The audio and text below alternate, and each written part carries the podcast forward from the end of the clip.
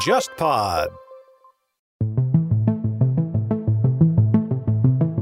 那天我在聊电影的时候，我也呼吁嘛，现在电影真不行了，为什么？电影公司给的钱不及游戏公司给的钱，所以说现在特效师、画师、好的那些技术工种都去给游戏公司打工了。现在游戏行业真的全面挤压其他娱乐品类的一些人才和一些资源。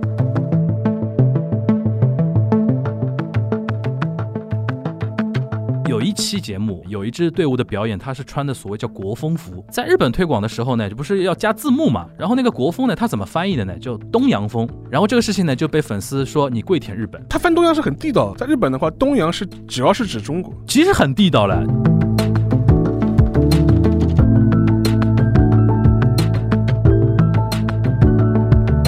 日本人的经纪公司，他们现在也在转变，特别是一些我们说没有那么最最王道的这些经纪公司，虽然也是大的公司，可能他们就愿意说拿一些资源出来到中国来试一试，他们就是拿东西还是比较准备好的，他们不会拿很还是个半成品的状态就把人推过来，我们可能会觉得他们水平比较高啊，他们比较成熟啊，也是很自然的事情。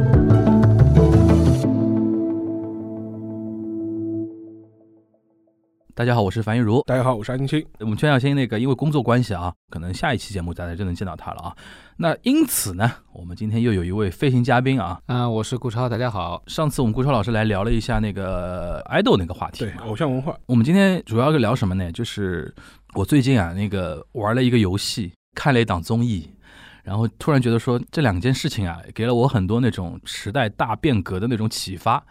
然后呢，想借着这么一个由头啊，跟我们沙老师来安利一下啊，一个游戏是什么呢？《原神》去年九月份上线的，米哈游。对，米哈游是一家还在上海的公司。对，我是怎么会被这款游戏给安利到的呢？我有我经常上那个 YouTube 看一些那个我自己喜欢的那些 UP 主啊，拍的一些那个 reaction 的那个什么的。然后有一天突然他们推给我一个日本的一个声优，他自己呢是在这个游戏里边有配音的。然后他自己平时还做一点那个玩游戏直播，然后有跟屏幕上有人打那个评论互动嘛，然后他就玩了自己的那个原神，他自己配了嘛。他那天目的呢是要抽出自己的那个角色，因为他那个角色是要扭蛋抽出嘎卡要抽的。然后我就看了看了之后呢，我就比较惊讶，说一个制作的一个水准。精美程度，还有一个，我就想今天正好顾老师也在嘛，它里边那个音乐制作非常高规格。先跟顾老师简单讲一下这个游戏啊，它是一个非常二次元的设定，非常中二，就是比如说一块大陆叫什么提瓦特大陆，上面有七个王国，你一定就是那种 我们小时候受到那种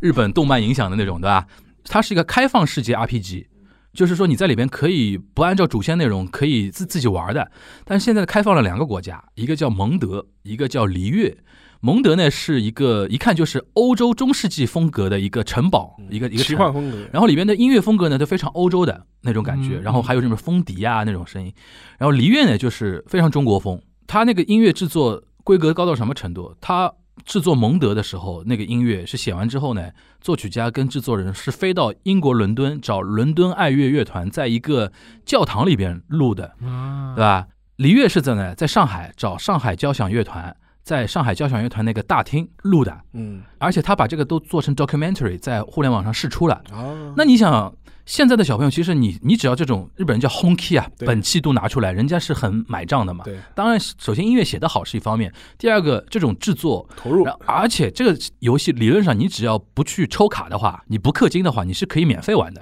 我那天看那个日本很多那个相关的跟原神有关的一些。话题下面有人评论说：“这么好的一个游戏，不用氪金去回报人家，说得过去吗？”我说：“就是上次我跟你说的，就是日本还是一个消费文化非常健全吧。这点我们那个顾老师特别有发言权。日本到现在 CD 还卖得非常火啊，相对来说在全世界范围内是比较领先的啊。你以前去日本会淘 CD 吗？二手的比较多吧。其实我觉得日本人买实体的新 CD 也不是很多了，对它比较贵，定价比较贵。我觉得还是主要还是自己的粉丝才会去买。”对对吧？一般的人就不太会去买了，而且尤其古典音乐那个 CD 又是贵中贵。对，但古典音乐我觉得可能走了另外一条路线嘛，就是走发烧路线嘛。嗯，所以说到游戏音乐，其实游戏音乐也是在走一点点这种发烧的感觉，所以他才会去找交响乐团录音嘛，讲点故事，大家听起来感觉比较好。不过像以前听玩这种游戏，其实日本游戏的这种音乐也是很让人印象深刻的，对吧？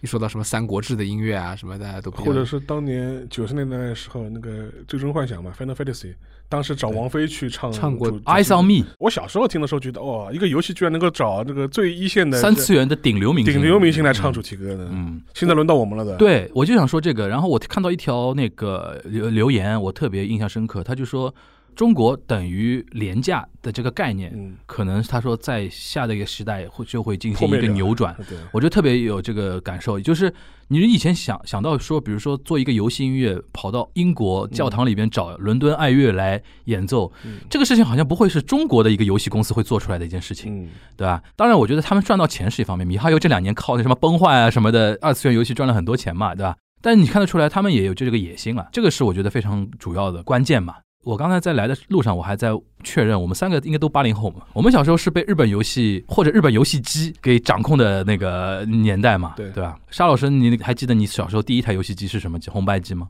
小霸王其乐无穷。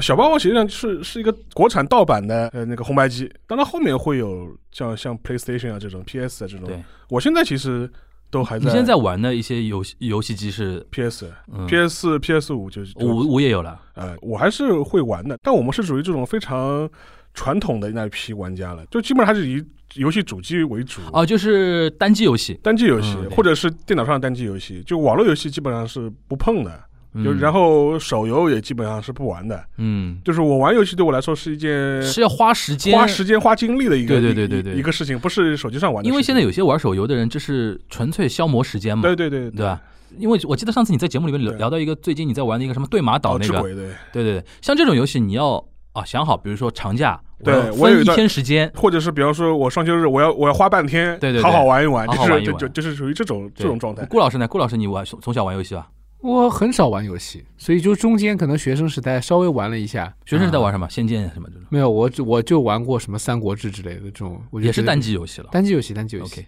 那你对游戏里边的音乐会比较敏感吗？我觉得游戏音乐就跟好的电视剧配乐一样，就是它嗯会让你有一种情绪上带动嘛。我觉得还是比较关注的。嗯，嗯，我可能受到日本的这种电影、电视剧配乐的影响比较大吧，所以我电视，剧配乐，其实会觉得跟这个跟游戏配配乐更加接近一点。是不是你玩三三国志就非常有大合剧的感觉？《三国志》是非常经典的，还有比如说，包括一些，其实日本还有一些纪录片嘛，以前因为《神思者对》配过那个一些纪录片，也是很成功的，就是这些会让人印象很深刻，对吧？我们其实现在很多那种有所谓中国感觉的一些配乐，好多都是什么日本人写的。你比如说什么那个喜多郎，喜多郎，喜多郎不是写过一一系列的那个中中国呃不是也不叫中国风了，就是说那种感觉的那种音乐。对对对就是有一段时间，就日本人对这种中国风的这种民族乐还蛮感兴趣的。就是很多拉二胡的人会在日本旅日嘛，然后甚至在日本出唱片、上红白都有。然后对，日本人比较喜欢二胡，对，嗯。而且我记得当年很早了，就说十几年前有过一个动画片叫《十二国记》。当时他的主题歌就是找一个旅日的一个二胡演奏家梁邦彦，然后拉用二胡拉的主题曲嘛。因为他那个有那个画风也挺东方的对嗯嗯，对，二胡在这个里面用的还蛮多的，因为我以前在天方乐坛也采访过一个二胡演奏家叫江建华嘛，他以前嗯。就是被小泽征尔相中，然后去日本发展的一个二胡演奏家。其实他们就是在日本会获得很多的这个认可，嗯，嗯也是因为日本人就好像比较喜欢这些女子十二乐坊嘛。女子十二乐坊也后来女子十二乐坊当年很火很火，上过红白的。直到现在，日本很多综艺节目里边只要提到中国元素，会用就是女子十二乐坊当年的那种音乐就放出来了。嗯，这也是一个刻板印象，对他们永远停留在那种时代。比如说我们现在中国人流行什么，他们也不关心，对，对，反正日本流行什么，他们觉得说哦，中国人应该都喜欢这个东西。我记得我当年有一次碰到女子十二乐坊的人，他们现在都有还是有机会去日本去演出，啊，现在这个组合还在。竟然还在。呃对他们团队啊或者经纪团队经历过一些调整之后，肯定声势啊或者说整个宣传能力不不及当年啊。但是他们在日本，如果你打出女子十二乐坊，嗯，还是能在比较像样的音乐厅里边，当然客群会比较年长一点。对，就是当年听女子十二乐坊的人，他们会喜欢听那种，而且当当时不是那种用女子十二乐坊中国民乐的形式来演奏一些日本的流行歌嘛？除了那个喜多郎，我记得还有那个谁，那个末代皇帝那个坂本龙一，坂本龙一啊，就坂本龙一这个他不是给末代皇帝写了很多那种主题曲嘛，或者说那种 tema 曲，对吧？所以说我觉得日本人或者日本音乐家在养分方面应该也是多多少少有点吸取这一块。对，而且我觉得那个我刚刚前面讲到江建华嘛，江建华就是录那个坂本龙一这个末代皇帝的这个啊二胡，里面还有一个古筝嘛，叫嗯江小青嘛，就这几个人都是后来在日本发展的有一些成绩的一些。嗯等于是他们后来都是去日本发展的。但是江小青可能不知道他后来怎么样，我不是很了解，因为他好像没有那么多露出了。但是他们后来都有跟坂本龙一一起开音乐会啊什么的，就是有演出他们的、嗯他的一些作品啊，一起同台啊。这个感觉，我想跟沙老师确认，是不是比如说中日蜜月期的时候啊，就日本有一曾经有一度对于中华文化的那种异常狂热的年代，就比如说 NHK 在拍了一堆跟中国有关的那种纪录片，说故宫啊、长江啊什么的，我觉得很大程度上也是因为之前一段时间的呃二三十年的这种封闭吧，所以他对中国会充满好奇嘛，甚至还拍过一部很有名的电影啊，叫《敦煌》啊，里面所有的主要人物全部是日本演员。嗯，但是是在敦煌实地取景拍的，上次比如说里面有像西天敏行啊这批人，他讲呃、什么呢？他当年是井上行的一本小说改编的，叫《敦煌》，哦，就是讲当时一个宋朝的一个男青年流落到了西北，然后去了那个西夏，嗯，然后西夏军当时在为了争夺那个敦煌的过程中发生了很多战争嘛，他就被席卷在当中去。这个片子当时的那个场景投入非常大，我记得是德间书店投的嘛，就是千军万马的这种气魄。然后有两个版本，一个是日文原版嘛，就是所有的演员都是日本人，然后日本原文讲；还有一个配音版本，就说是国内也放过。这类电影为代表，就当时确实是兴起了一一股来中国拍片啊，或者是引进各种各样中国的一些元素的东西啊，这个其实蛮多的。而且我有个印象，好像日本人对于中华文化他的那种 respect 的那种程度比韩国要高一点。就是日本人分得很清楚，什么是中国的，嗯，什么是我是日本的。嗯，他对于中国，他很有的人很喜欢嘛，对也很尊敬嘛。你看，我刚才说到《原神》，就是 YouTube 上面，因为现在玩《原神》这些都是日本的年轻一代嘛，年轻一代的，他们很多人，比如说说啊。去有个阿里亚多，谢谢中国，把那么好的音乐给给奉献给我们，那么好的一个 game 嗯。游游戏给我们，然后就会有一些年纪偏长的一些明显明显就是年纪偏长的一些网友会提醒他，他说你喜欢的只是古代的中国，现在的中国，因为他脑子里还是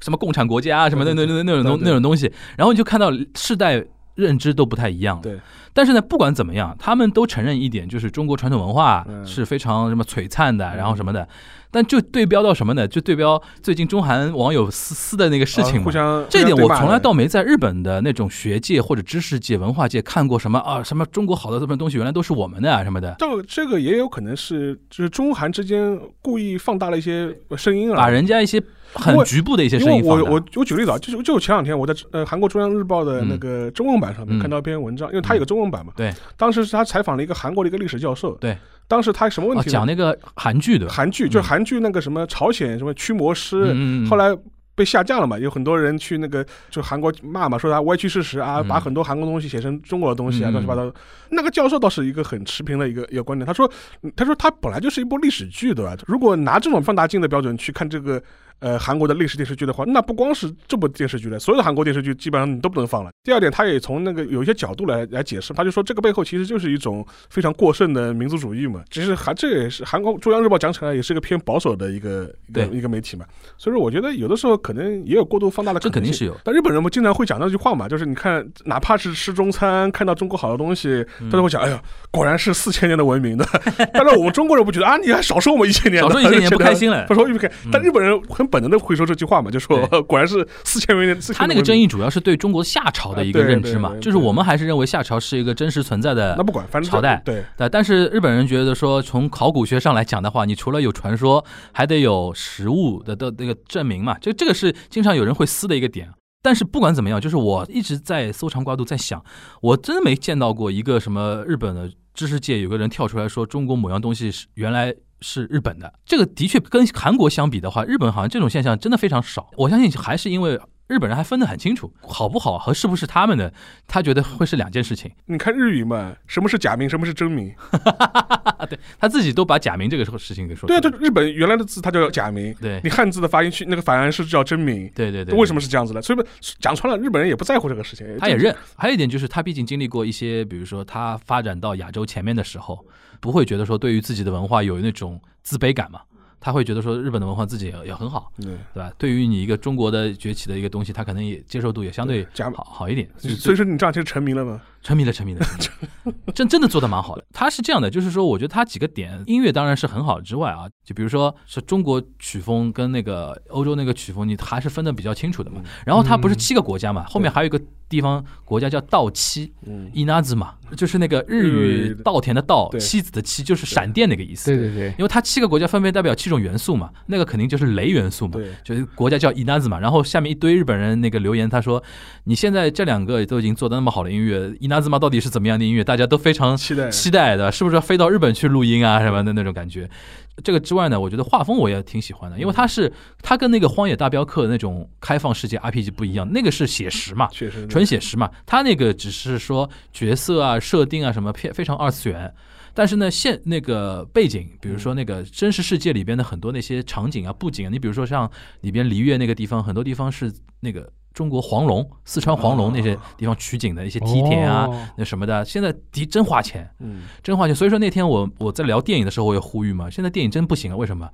电影公司给的钱不及游戏公司给的钱，所以说现在特效师、画师、好的那些技术工种都去给游戏公司打工了。现在上次陈思诚就呼吁嘛，他说啊，我我开的价钱真干不过游戏公司啊。我这个是深有体会。前段时间我给一个哥们儿传一个那个音乐剧的一个项目，嗯然后找到一个我一个朋友，他是做那个音乐制作的，然后哎，大家聊得蛮开心的，因为对于上海音乐学院学音乐出身的人，你去给一部音乐剧去原创歌曲，是他们来说是一个情怀的东西，他会觉得说挺有兴趣的，聊的都挺好。然后一报价吓死了，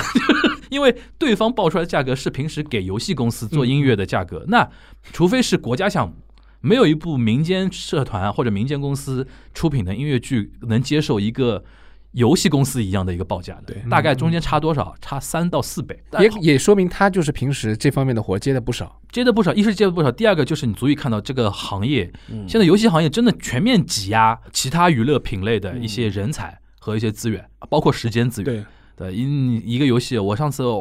刚刚开始玩那个《原神》的时候，我一吓一跳，嗯，就十二点开始，半夜十二点，我想稍微玩玩两个小时后来一玩玩玩完天亮了，天亮了，吓死了！我说 哦，这个太太烧时间啊！这是游戏这一块，我相信我这么说呢，沙老师跟顾老师应该至少有点兴趣，想了解一下，对吧？嗯接下来一个话题你就有兴趣了，啊，就是关于那个音乐、流行音乐跟 idol 那个话题了。就是现在你们知道，每年不是有那个选秀嘛？就是韩国的那个 Produce 那一套，幺零幺，幺零幺那一套，现在不是我们那个爱奇艺跟腾讯嗯去学那一套，分别有一个叫《青春有你》跟《创造营》嘛。嗯。今年两个都是选男团，今年腾讯那一块呢是做国际团，有很多外国的外籍的那个小哥哥。过来选秀了，然后以日本人居多。这个疫情之下，外国人怎么来选秀？就他们这次在海南岛拍的，啊，封闭拍摄，海南岛有一个填人工填出来的岛叫什么海花岛，嗯。然后所有的人都关在上面，嗯。就是在宾馆里边先隔离两周，嗯对，两周隔离完之后，然后到那个岛上集嗯集体拍，然后手机全收掉，嗯，就是像关牢一样的那种。哦，然后九十个人，不是九十个日本人啊，就一共九十个选手。就。是就是感觉是综艺选秀大逃逃杀。对，对，因为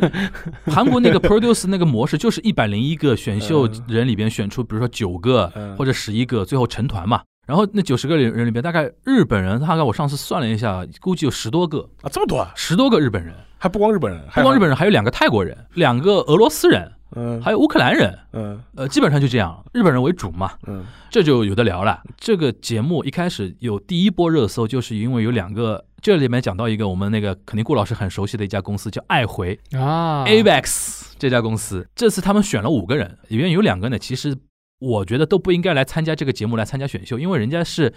可以给一些歌手啊。去编舞的一些专业的编舞老师的级别，他们过来参加选秀，然后第一波热搜呢，就是这两个人在初选的时候跳了一段 solo，自己的 solo，直接把舞台给炸了，你知道吧？就是别人都是什么刚刚素人，没签公司没多久，稍微培训了两三个月都被送的来，讲话都不怎么会讲，跳舞都不怎不不怎么会跳，突然来两个导师级别的那种，而且有一个是拿过那个街舞世界冠军的。哦，跳了之后，然后下邓超就说了一句话嘛，这叫世界的参差啊，就是邓超私底下也说嘛，他们就不应该来参加选秀节目，对吧？嗯但是呢，爱回就把他们也挑过来嘛，就形成第一波那个热。不是我问一下顾老师，那爱回是个什么？这一块可能沙老师没那么熟应该 SAR 的应该是他们，出的吧？爱回还是以前最狠的时候，嗯就是我今天正好这这个这机会，啊给一些比较年轻的秀粉啊，就看选秀节目的嗯年轻人啊，就普及一些古早的日本娱乐圈的一些知识，就是就像我们小时候，滨崎步就是爱回的，就是他当年九十年代的时候，九十年代零零年代的时候，手底下一堆歌姬嘛。就 Udaki 嘛，中国还有一个歌手叫什么阿兰，你记得吧？就是她可能是唯一签爱回的一个中国的一个一个女歌手嘛。就当时他是唱片加那个歌手的经济是非常强的，但现在呢，说老实话，是爱回现在那个主营业务方向有点不一样了。他现在都开始投什么动画片啊什么的，嗯做 IP 经营了。嗯而且他现在手底下的一些艺人也没有说像九零年代滨崎步那个年代那么强势。嗯。嗯嗯嗯，所以说这次有一个事情蛮有意思的，就是因为发生了一个爱回不是送了送了五个人嘛，嗯。有一个选手中间退赛了，嗯。中间退赛嘛，然后我看到我互联网上很多人在猜为什么他会退赛，因为肯定有很多阴谋论啊什么的。但不管阴谋论怎么样，有一点我觉得可以跟跟很多听我们节目的人说一下，就是我们有的时候一些对于日本公司的认知还停留在过去，就很多人把爱回当做一个非常强势的一家公司，其实没有那么那么强势。呃，前两天吧，前两天又有有机会跟那个竹内亮聊了一下，嗯竹内亮那个正好是作为一个被邀请的一个媒体代表，也上海南岛去采访过那些、嗯那个日本的那些小哥哥嘛。好，那天我知道他去采访过，我就问他，我说他们怎么来看待参加这个活动？有一句话我印象挺深的，就是选手本人跟经纪人一开始都不认为自己会在出到位。所谓出到位，就是说他这次要选十一个人嘛。嗯你人气如果或者说排名排到前十一，肯定就出到位嘛对。他们觉得自己就是来参与一把的，因为在中国没有人认识他们，对没有人会投票给他们，所以说，呃，就是认知不一样。所以对，但是我们这边很多人会传说，爱回在参加这个节目，在这个节目开播之前跟腾讯都谈好了，嗯，就是我来参我来参加这个节目可以的，但是你要多少个位子是要给到我，一定要出道的。对，当时第一波这两个 dancer 跳出那个热搜的时候，我还没看，后来是因为都是在聊，我说怎么那么多日本人？嗯里边你知道，顾老师甚至有一个杰尼斯的，就杰尼斯 Junior，嗯就是杰尼斯不是也有练习生制度嘛？有一个是好像二零一一年，就十年前加入杰尼斯，但是呢，就是十年前加入杰尼斯，对杰尼斯其实也是一个那个少年培训机构嘛。他十四五岁，比如说嗯进去了，然后到了十八九岁或者二十多岁，嗯。就是出道了，才是正式成为一个叫那个 talent 或者 artist 嘛。嗯。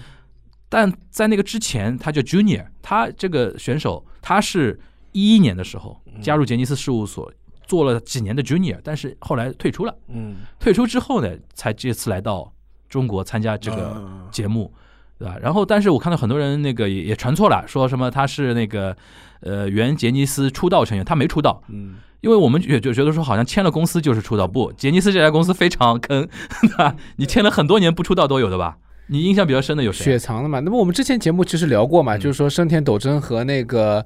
丰间俊介，呃丰间俊介两个人，因为他们在歌手上面没有出道，没有出唱片，所以说他们以这个为标准嗯把他拦死了。那么后来是终于这两个人因为实在是太太有名了，也已经很成功了在其他方面，所以就默默的把他们从这个前面 Junior 拉掉了，然后把他们等于说在官网上面有另外的一个呈现。我觉得这种是已经是破例了，对吧？在过去是不太可能的。就默认他是演员了，但杰尼对对斯那个，因为爷爷去世了以后，有别人变化吗？这方面？变化蛮大的。我觉得他们内部肯定在调整，但是又要，但是我觉得日本人的公司啊，嗯因为我也在日本公司工作嘛，所以我说就是说日本公司还是比较希望维持自己已有的这个人设，不希望就是说彻底崩塌式的，或者说改头换面，所以这也导致他们就是说有的时候会比较被动。所以暂时你现在看到就是最近的话，这家就还是属于那种人走掉了，但是好像大的层面上没有说我要有什么翻天覆地的改革，就这种感觉让人觉得还比较的难受。但是日本人好像就是这个样子。日本人，我觉得你不要期待杰尼斯内部改革吧，尤其他现在应该不会改龙泽秀明，对他也是这个系统这样起来的，是的，然后所有的方方面面。头头脑脑都是那么多年大家一起打交道上来的。你说哦，我上来之后把你们都开掉，然后我们以后就要走一个新的路线，不太现实嘛。是杰尼斯最大的问题呢，就是它其实是一个电视传媒时代的一个产物，但是它现在面临一个互联网的一个冲击，这就是它我觉得最不能适应的一点。而且它又走的是那种传统大媒体的时代，跟 AKB 那个模式又不太一样。所以说，我觉得它未来的最大的一个问题就是，你想那个上次那个阿拉西同时开七个账号、七个平台的账号嘛，就是因为他们也知道自己要改成那种 SNS 型的那种。I I I 的 group，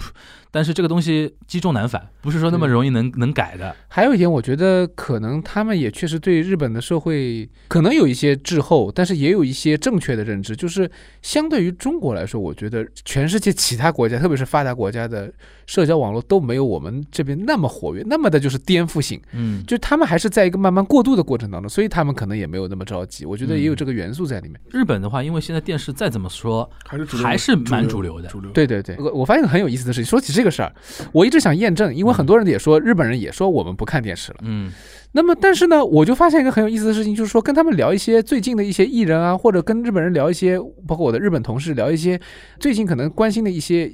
电视节目，嗯他们都知道。他们虽然说他们说哎呀我们不看，但是他们都知道。我觉得他们不是说不看，他们只是说他们没有常规性的去看。对对对，他们可能有事没事的时候可能会看个几一下，但这种对他们来说可能不算是看。或者是不不是在电视机上看，对，也有可能，所以我是感觉，就是说，他们不可能就是像我们一样，就纯粹的通过社交媒体来了解一个电视节目是什么样的。嗯，比如说你要看《我是歌手》，你肯定还是要去看那个节目。我觉得中日年轻人有一点是一样的，大家对于热点话题的一个热衷。呃，比如说我是一个日本的一个年轻人啊，呃，学生也好，工上班族也好，平时我看电视看的比较少，是真的。但是，比如说当呃半泽直树这样的电视剧突然一下全民都在聊的时候，那他会比如说后面几集他去看一下，所以说你就会有那种事情嘛，就是比如说第一季半泽直树后面两集那个收视率是飙高的嘛，将近百分之五十嘛。对，因为四十多，因为当时已经成为社会现象了嘛，对就吸引一些可能原来非电视有呃传统观众，他就冲过来的关注了嘛。这个我觉得跟我们这个一样的，你就比如说有些人，比如说他看电影，在中国这边他看电影。一开始不会去什么都看的，而是看那个这个电影有没有话题。当所有人都在聊这个电影的时候，它就成为一种就是社交货币嘛。就是去年那个《鬼灭之刃》嘛，对对对对对它能这么火吗？到后面也是形成这这样一种舆论环境了。他你不看你没得聊，就是对，而且它就是一个电影，我觉得能够到这个程度是很神奇。因为我觉得日本去年疫情期间，所有的舆论或者传媒，他们也在期待一个大 IP 的出现。然后对当这么一个有热点的东西出来之后，大家尽情炒呀，嗯，嗯炒了之后嘛，就把它炒的就全民胃口都很高嘛。还有，我觉得他们的专业度的问题，就是他们会选择一个东西，还是有一个专业度在的。嗯就是说，首先预判这个东西确实是不会差的。嗯第二个就是说，他们持续的去关注一个事件，让它变成一个真正值得大家去讨论的话题。嗯这个也是一点，包括他们其实对于外来的一些文化的输入也是这样。我觉得，就是任何一个新鲜事物，它首先有有专门的人士或者有一些相关人士先去判断，如果真的好，他们会坚持。哪怕真的是最后失败了，那也就算，但是他们坚持的过程是非常精彩的。我们又可以说到那个之前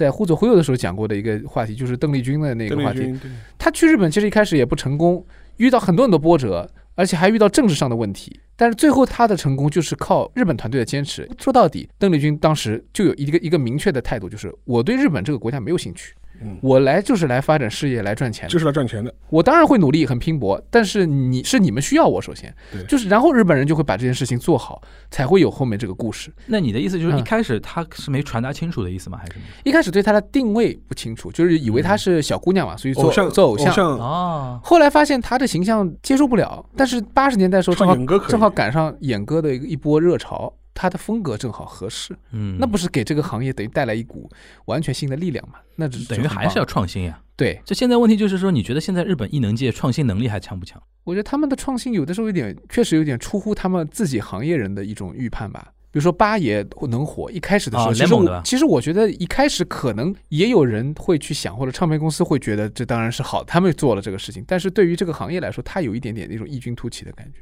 嗯，各个行业都有一点，大家现在各干各的。等到你真的火起来的时候，可能媒体反应已经慢了小半拍了。但是首先是市场反应，首先是乐迷的反应一下子起来了，那么才有它后面又一一波又一波。还有 Red Wimps 这种啊，对，我觉得都是一个类型的。对，Red Red Wimps 在这个就是你的名字里面是一个很小的一个 part，嗯，我觉得整个新海诚没有把它当成是一个电影当中非常重要的一个，就是说非常核心的一个东西来打，他不希望用电影来占据太大的篇幅，嗯，但是实际出来的效果是非常好的，就相得益彰。你说音乐有多么的占据主要的画面，或者让你觉得这个东西能够超过这个情节本身，超过这个画面本身，倒不至于，就是那么恰如恰如其分，哎，他也获得了很好的一个市场。说到新海诚，我觉得新海诚你的名字成功，主要是找到了一个东宝出身的比较懂的制片人，因为我上次听到我一个朋友说，他说你去看新海诚，如果没有这个制片人在的话，他就连怎么讲好一个故事都完成不了。因为他之前拍的几部片子都有这个问题，就是整个讲故事节奏感不太对，就是对他当时那个合作的那个制片人，就原来是东宝出来的资深制片嘛。我个人认为啊，Red Wimps 的加入也是肯定也是这个制片的意见，就是你肯定要有一些流行的音乐元素进去，然后这个音乐元素不能是那种拼凑的，而是整个感觉都要让一支乐队帮你这么样顶在那个地方嘛。嗯嗯，我觉得这些意见都是应该是新海诚接受了那个制片人的那个那那个感觉，但这个也是一种创新了。他们的创新，我觉得是不是为了刻意的创新？更多日本人还是我觉得从他们的职业角度去出发，我每个人该做什么样的事。嗯，当然，你有能力的，你能做得好的，就是有像有些我们是这讲反过来说的话，可以说这两年为什么日剧有很多作品不成功？嗯，我觉得就是在关键的位置上缺人呗。对你有一些好的演员，你有一些好的或者说有经验的导演，但是你缺一个好的编剧，然后你就会发现，就是越久老是出烂剧啊。其实最终问题大家都发现了，就是本子不行，演员什么的，要不就是顶级偶像，要不就是最好的演员，但出来的东西就是不对。嗯呃，或者有的时候是是确实错配了，把一些新人硬拉过来想要爆红，但是也会有这种情况，但是比较少嘛。嗯。总的来说还是都是一些老问题。我个人有种感觉，就电视剧现在越来就日剧啊越来越不火，可能一是就是观众老龄化嘛，对，女性肯定是那个电视剧的主要的一个群体嘛。但是你想《东京爱情故事》那个年代的，他们整体的那个受众年龄还没有说那么高，对吧？现在一方面是老龄化，第二方面现在有那个叫什么那个叫什么委员会啊，就类似于 NCC 那种，嗯，就这个也不让弄，那个也不让弄。经常不是有的人说会说，有些这两年有些日剧一开始设定还很猛的，对，后来都开始洗白了，最后导致烂尾，就是因为那个委员会他会觉得说你不能太过于违反，或者是太过于脱离于社会的风俗，主流的那种意识形态的那个东西，所以导致很多重口味的一些剧，我记得那个时候什么《贤者之爱》啊什么的这种，嗯你知道吧？那个还应该还算网剧吧？对网飞的呀，对啊，他那个后面几集都有点奇奇怪怪的那种感觉了。对对对对吧？就我觉得这个也是一个问题。所以说，那个我记得那个时候高晓松说过嘛，就是说这两年美国电影越来越难看的一个原因嘛，就是政治正确嘛。太多了。政治正确太多，为什么他说 Netflix 会狠啊？就是因为现在电视剧这一块受到的这种政治正确的限制，没有说像电影那么多，嗯很多题材敢弄嘛，嗯所以说才会有什么纸牌屋啊、权力游戏啊这种东西出来。包括他们到日本也也比较成功的，对对对，因为全裸导演，全裸导演对山田孝之的嘛，这个我觉得日剧没人没一般没人敢拍的。其实就是这些日本人，但是你就是换了一种机制。山田孝之本身就是非常有想象力的，他那个戛纳他那个什么戛纳电影节什么的，对，你像那个这两年日剧衰落最明显的一个东西，就是漫改越来越多了。嗯，对嗯漫改多，原创少，就是说明你本来就是一个土壤，就不是一个非常怎么说活跃的一个土壤。但倒过来讲，日本漫画真的是一个充分竞争的市场，是漫画市场真的是厉害，所以说它每年能有很多新的 IP 涌现嘛，就是因为这个道理嘛。这两年其实日剧日影都是，我觉得我个人觉得是不行的。有一天我看我朋友圈有一个朋友，他是在日本的某个经纪公司上班的，然后他那天在吐槽，他说他们经纪公司里边的某位男演员的中国粉丝跑到他们官网来骂他们经纪公司，你知道吧？为什么你们不让我们家哥哥去参加创造营？啊，这是把中国粉圈的一套输出了。对，然后有意思的是什么呢？然后他们把这个事情报告给老板，老板，老板首先不知道这个事情，对就从头到底没听说过什么创造营这种事情对。第二个，他就说，就日本人那套来了，就是说，那我们要观察一下，嗯，评估一下，评估一下，然后以后以后再看吧。那个那那研究研究，日本总体上那种传统的经纪公司对于这次创造营带来的一些化学反应啊，嗯，他们先是观望的嘛，对或者有的人根本没有意识到。但随着那个现在现在你知道现在局势吧，对，就是这个节目快播接近要播完了，嗯，然后可能十一个成团位里边有一半是日本人，真的假的？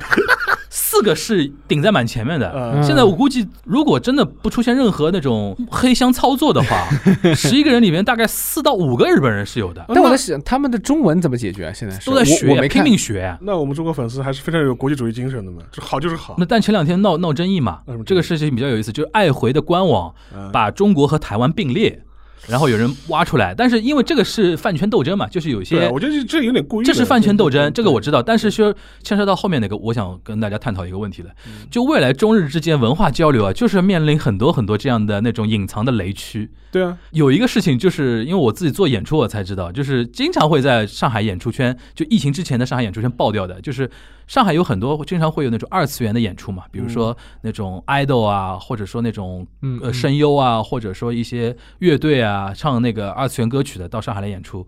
经常会发生什么呢？就是突然有人举报说，这个人去参拜过靖靖国神社，啊前两天好像也有新闻我们，说说哪个声优板野由美嘛，啊那个时候不是声优，那个是 AKB 的那个，啊。对原来的对原来的这个顶梁柱，所以说我当时在做项目的时候，就跟日方的人说，我们什么都可以谈，对，但只有这个东西你们一定要谨言慎行。最近推特就不要再上了，对对我就不要乱发了。对，不要乱以发，前发过了很很危险的，因为他以前以以前发过来再看看，对，因为他出于好意，他有的时候发东西只是说一个日本的一种使用习惯。你比如说，我们持平来讲，日本国内绝大多数人是会把中国台湾并列讲的，真的会提到一句说中国台湾或者说中国大陆地区这么说的人是很少很少的嘛。对对，对吧？但是你说这个东西，你一旦被人家在我们这边放大，那没办法嘛，肯定是要那个下去嘛。这是我觉得未来现在因为陈团卫这个事情，导致后面可能腾讯不得不要组成一个团，真的是有大概百分之四十到五十的日本人，你知道吧？现在有这么一个情况在，嗯，然后后面呢，就看来就是邵老师，你觉得这是一种趋势吗？我觉得现在是个趋势吧。我觉得，而且现在说实话，现在整个社交媒体就可能就在鼓励这种互相斗争的这种氛围嘛。且嗯且不要说你这个事情了，前两天豆瓣上面就为了两本译作的事情，都也是什么事情啊？什么事情？有一个豆瓣的用户去了一个小说译本的下面留言，意思就是说，就指责这个书可能译的不好，而且啊是、而且怀疑你是机器翻译的，你不是自己啊翻的。结果作者、呃、作者和他作者的就可能朋友吧，或者是周周围人吧，就说是看到之后觉得不满，觉得你根本不了解这个事情，就轻率发言，嗯，然后等于就是说是。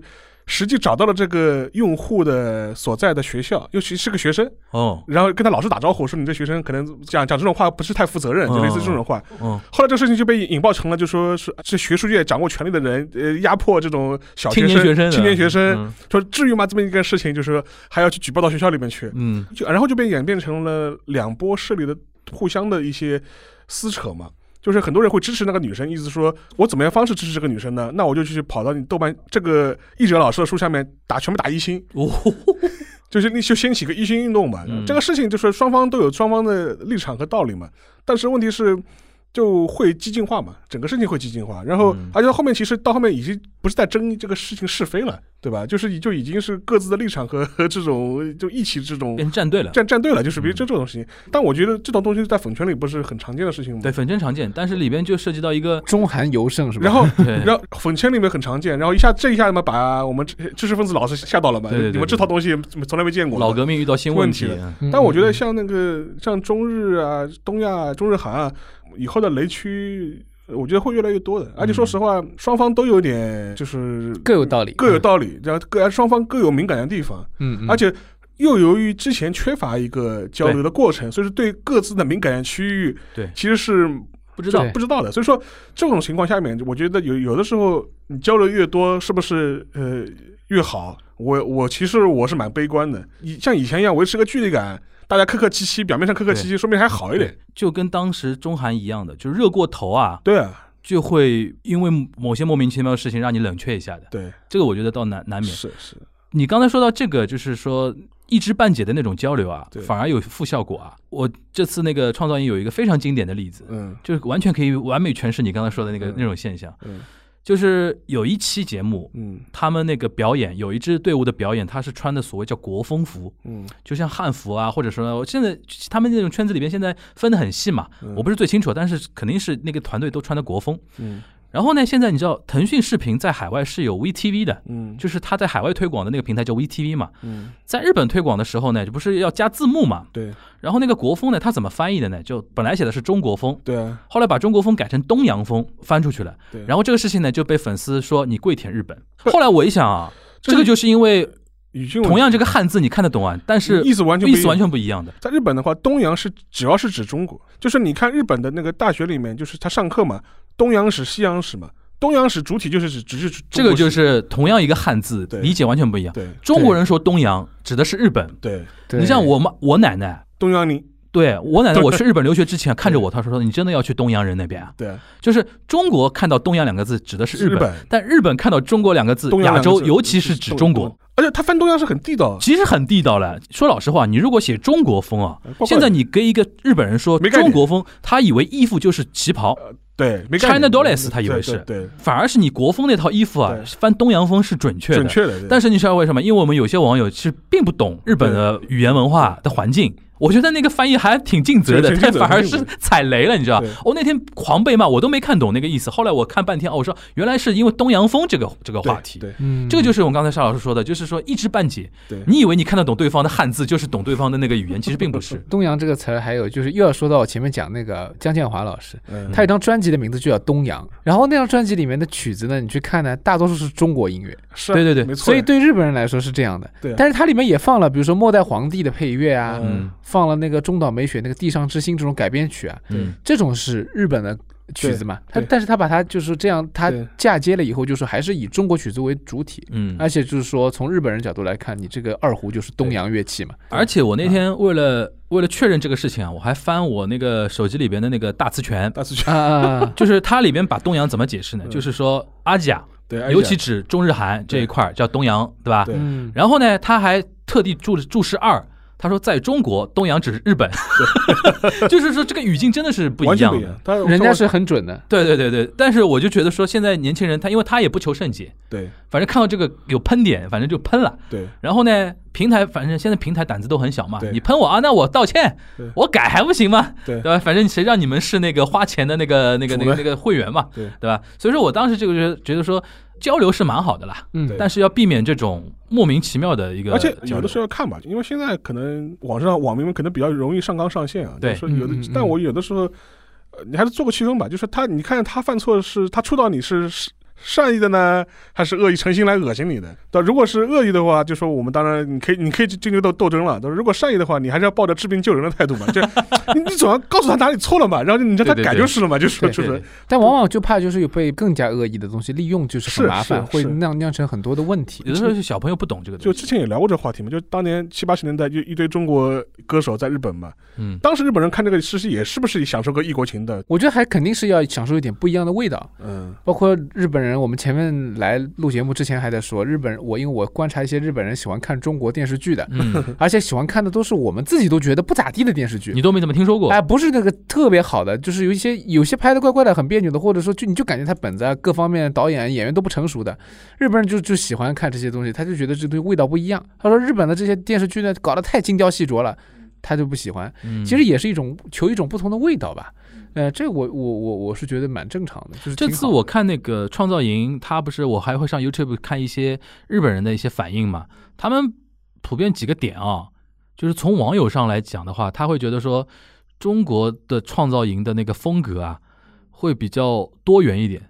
因为你知道，原来韩国那个 Produce 一零一那个模式啊，它是什么呢？就是一百零一个已经签了经纪公司的练习生，在我这个电视平台上来选秀，最后呢前十一名，我不管你原来是什么经纪公司的我，重新签，前十一名我就会给你们个新的组合，嗯，然后给到你们一些平台资资源，你们去等于是拖你们一把嗯那个意思。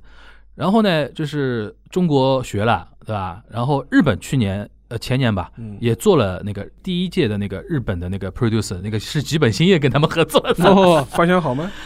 就一般般嘛，一般般。但在日本国内还是有点反响，但是在中国，因为其实就上次我说的，九五后开始的一批中国年轻人，对于日本的流行文化的认知没兴趣，对，他们更可能更对于韩国的那个流行文化可能更有点感觉啊什么的，所以说导致那个节目没怎么出出圈，而且那个节目呢，就日本是纯素人，就纯选素人那那种感觉。然后中国这边呢，有些人呢还是就比较参差，有些是刚刚嗯大概签了经纪公司没没多久，有些是已经是所谓叫回锅肉嘛，在 在很多地方选了很多 很多次了，很有经验了。但是我看日本有一些呃网友评论说，中国尤其是比如说像导师的风格啊什么的，大家都很宽容。就对于任何这种形式的东西都很宽容，他们觉得说这样看的还蛮起劲，因为日本人特别不喜欢那个日本版的创造营和韩韩韩国版版的 Produce 那种互相关系很紧张，就选手跟选手之间啊关系很紧张，就你死我活那种感觉。中国就非常哦大家干嘛，就是 你好我好大家好 那那种感觉。淘汰的时候大家互相抱着哭啊什么的，让日本人觉得 哇好感动那种感觉。那那那那那个我是印象蛮深的日。本有这种选秀节目吗？日本人很多年没有 audition 了，不是，这还要看是线上还是线下。线下的话，我觉得还是蛮多的。对对对对。AKB 啊什么都在选他是他内部选完之后，等于出推一个成品给你。啊，现在只是要把那个选秀的那个过程本身变成一个产品了，就是 produce 那个那个那个那个啊节目，对对对，是这么一个意思。嗯还是说日本人不喜欢半成品？你给我现在也开始了，也开始接受了。有一点我觉得，但是不太多，还是有先先还是有个成品。对对对，包包括像宝种，其实也是一样。对。啊，宝种太成品了，对出来出来就是绝绝品了，都已经但是他们还有一些竞争啊什么你可以去关注，就是你可以去支持。因为我印象中像宝冢这种都已经是什么，就是他出道的时候就已经很成熟了，很成熟了对对他三年那个学校出来已经很厉害很厉害了。对对对，再介绍一下那个选手这边，就日本人对于参加这个，因为我那天也是问那个自我感想如何的？问那个竹内亮嘛，他就给我印象比较深。他说日本年轻人对于来中国参加选秀毫无抵触。这个还结合到他跟我说的另外一个点，他前段时间去深圳嗯，拍了一些在深圳的创业公司工作的日本人日本人和在深圳创业的日本人。，嗯后来我就问他一个问题，我说日本年轻人对于给中国老板打工这个事情怎么看？我这个年龄段的人来看的话，我们小时候日本人是我们的老板呀。对你去日企工作是一个非常体面的事情嘛？对就我们小时候。对，后来我就问他这个问题，他说：“哎，我倒没想过这个角度，但是他接触下来，所有日本年轻人对于给中国老板打工毫无别的感受，就怎么说呢？就是没有这芥蒂的东西，没有违和感。对，后来我跟他都有这种感觉，就是如果换成日本年纪大的人，哎，受不了，你像几年前劳克斯，对，就苏宁收购劳克收斯的时候，和红海收购那个夏普，夏普的时候，在日本国内多大反弹啊！对，就是因为那帮制造业啊或者传统零售业的那帮人都年纪比较大嘛对。他说，现在日本十几岁年轻人跑到深圳去打工，还有这个参加这种选秀的一些年轻人，他会觉得说中国市场大，这是我未来的一个机会，嗯，我就放下任何想法，我就去开始学中文，学任何那个东西。他说，他们年轻人参加那个创造营。两点，第一个觉得中国那个节目规模，就是我们这个腾讯那个算 S 级的节目，赞助商的费用加起来大概几十亿日元。嗯，他说日本没有一档节目可以做到这种 对对，体量还是不一样。这几十亿日元，你一家电视台平一年招商有没有这种都都成问题了，对吧？这是一个，就是日本年轻人过来被这个 scale 给压倒嘛，嗯啊，倒萨雷马西达。然后第二个，他就说他们觉得说中国是一个非常有自己可能发挥自己潜力的地方，一定要好好学。像两个 dancer，一个叫赞多，嗯还是小栗旬的表亲来，据说是，是吧？呃，还有一个一个叫力丸，两个 dancer 就是现在毛起来学学中文，嗯，就是把中国真的当一个。嗯舞台经营，舞舞台经营，好好的去沉浸下去，嗯对吧？然后这次比较复杂了，嗯，你光四五个日本人之外，还有两个泰国人人气也很高啊。嗯这次腾讯比较尴尬了，妈出来十一个人，一半以上外国人。他们到底是对就是什么态度？这个对这事情是非对，常重要的。所以这个事情好玩就好玩在这个地方。这也可以嘛？你看我们有容乃大的，对对对，其实我觉得不是坏事儿。不是坏事对对对然后我在考虑说如果像今年啊，它其实动静不小，在日本那边动静也不小，而且日本的经纪公司的尿性我知道的呀，他们如果真的出道了，对然后凭出道位，然后凭这个组合在中国赚了不少钱，对，那明年纷至沓来，日本的，因为前天已经听说了嘛，就是创造营二零二二，因为他一年选男团，一年选女团嘛女团，女团那个 offer 已经发到各个日本经纪公司了，啊，就是跟经纪公司说了，说那个明年啊看着，办 你们来不来？看着办，对，那么人家也在观察你的态度，你的做事情的这个对，风格。人家看你后续，你比如说真的让他们出道了，你后续真的是不是能给经纪公司赚到钱，对。这是很重要的。对，然后我觉得，不管游戏也好，还是那个综艺节目啊，或者 idol 产业也好，我们三个八零后啊，真的面临了一个时空的一个转变啊。嗯就是我们小时候看日本的 IP 都是那种仰视的啊，现在真的要迎来一个新的时代了。这个我觉得那那个我们顾老师肯定超有感触吧？就是当然你是那个算古典音乐这一块，对对对，我比较传统古典传统音乐、日本嗯音乐，还有就是这种爵士乐啊或者什么的。但是我觉得对他们的流行文化肯定是一个，也是一个机会吧。我觉得他们这么竞争那么激烈的内卷的状态下面，经纪公司肯定也想打开一个生面，是吧？哎这个这个是对，呃，我顺便补充一下，刚才前面讲的那个，我我其实讲的可能不知道大家听没听到，就我嗯我我说了一下 Zada，其实 Zada Zada 当然不不是爱回的，就是这这个我我是脑子一热瞎说的，嗯这个这个 Zada 是 Being 的是吧？那么嗯 Being 现在也在中国有人，所以说我觉得看得出，就是日本人的经纪公司，他们现在也在转变，特别是一些我们说没有那么说日本最最王道的这些经纪公司，他们他们还属于就是可能排二排三。虽然也是大的公司，可能他们就愿意说拿一些资源出来到中国来来试一试，对，但是也没有拿说自己最核心的，对。但他们前面讲的态度也是，他们就是拿东西还是比较准备好的，他们嗯不会拿很还是个就是说半成品的状态就把人推过来，嗯这点我觉得体现在这里，所以你你我们可能会觉得他们水平比较高啊，他们比较成熟啊，也是很自然的事情。我们这边呢，现在情况就是每年爱奇艺跟那个腾讯，反正都要做两个一样的综艺节目，不管选男团选女团。现在你知道市面上很多那种经纪公司，大量的就是在搞那个 audition，嗯，路人小朋友先把他吸过来，然后培训几个月，然后节目里边一送，因为这种节目它有个不可预知性。因为你比如说，你前面对他多看好，他实力多强大，但是他在这个综艺节目里边没有效果，没有人气，他也出不来。对你比如说，但我不知道沙沙老师知道不知道，像杨杨超越这种小女生，你这个名字应该听到过，听到过，就她就属于业务能力不怎么样，但是就是因为在这个节目里边特别有人气，效果。就是被投出来的一个 idol。那投出来你认不认呢？就不管你认不认，她赚到钱了，而且对吧？而且也落户上海了，就是 落户上海，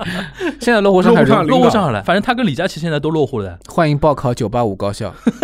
九八五高校啊，华师大。呃，华师大和同济啊都可以的。其实我们我们今天讲了很多，都是关于这种，就是因为从游戏讲起讲到那个嘛，我我是觉得其实这两者之间也有共性，一个嗯就是说看到中国的市场本身就是很大很有潜力的情况下，现在慢慢被激发出来了，所以引起了日本侧目。因为我们前面还在聊这个日一百年以前的上海嘛，对对吧？上海一百年以前下午的线下活动，对也是很牛的。就说其实当年的中国的国力，特别是像上海这样的顶尖的城市，在世界上的这个地位，